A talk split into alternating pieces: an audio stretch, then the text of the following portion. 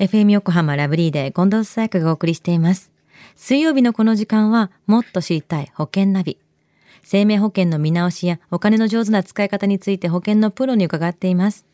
保険見直し相談、保険ナビのアドバイザー、中亀照久さんです。よろしくお願いします。はい。よろしくお願いいたします。さあ今日はね、いい歯の日ということで、中亀さんは歯の検査とか行ってますか？はい。あの、ちゃんとあの、定期的にですね、僕あの、3ヶ月かな ?4 ヶ月に1回かな、必ず検査と、あと、歯垢を取るようなあの、クリーニングとかを、はいはいはい。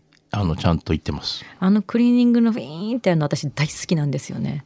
すごいね、終わった後、うん、すっきりしますよね。すっきりしてツルツルになって。そう、わかるわかる。まあでも歯の健康っていうのは結構ちゃんといろんな心とかにもちゃんとつながってくるって言いますもんね。口の中からっていうね。さあ中上さん、今週の保険のお話は？はい、えー今週はですね、生命保険の見直しってどうして必要なのというようなね、お話をね、したいと思っております。はい。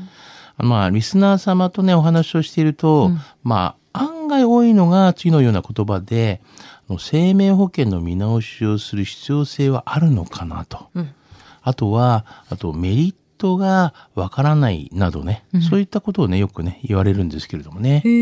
なんでそういうふうに思ってしまうんですかね？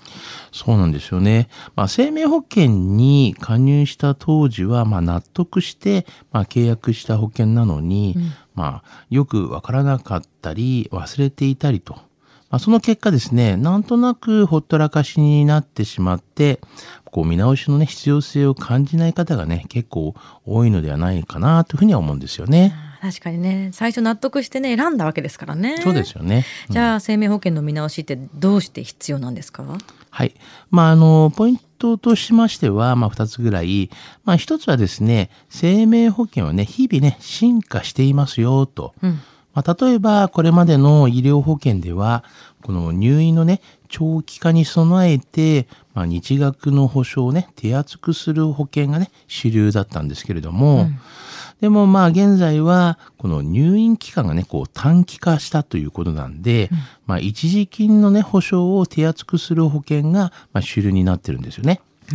まあさらにまあ日帰り入院までこう保証するというようなまあ医療保険も結構ね増えてきているという形ですよね。なるほど。まあ、治療の仕方だったり、自分が受ける医療に合わせてくれているっていうのが進化なんでしょうね。そうですよね。じゃあもう一つのポイントなんでしょうか。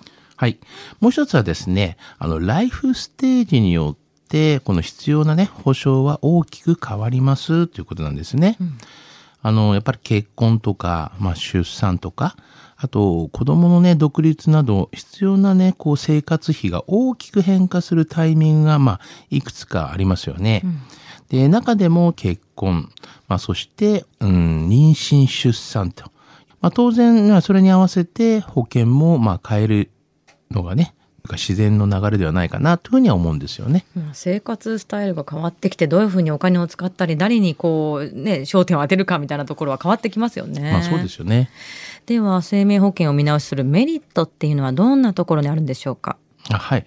あの、やっぱりですね、支払うこの保険料とか、あと受け取るこの保険金だったりとか、そういったものがね、一応見直しすることによって無駄がなくなりますよね。うんあとは、その時にですね、やっぱりこう、必要な保証をね、えー持つことができますよ、と。必要なところを集めにいらないものはなくしてっていうふうにできるんですね。ただまあ結構アップデートとかするとなんか損するんじゃないかなとかっていう不安もつきまとうと思うんですけども、そんな生命保険の見直しの中で損しないコツってありますか？まあ、そうですね。まあ、損しないというかね、まあ、注意した方がいいよねっていうところがやっぱありますけども、4つほどちょっとね、挙げさせてもらうとまあ、一つは、今加入している保険っていうのが、まあ、必要なんですかねっていう、そのもの自体が必要か。うん。まあ、考えないといけないかなというふうに思いますよね。うん。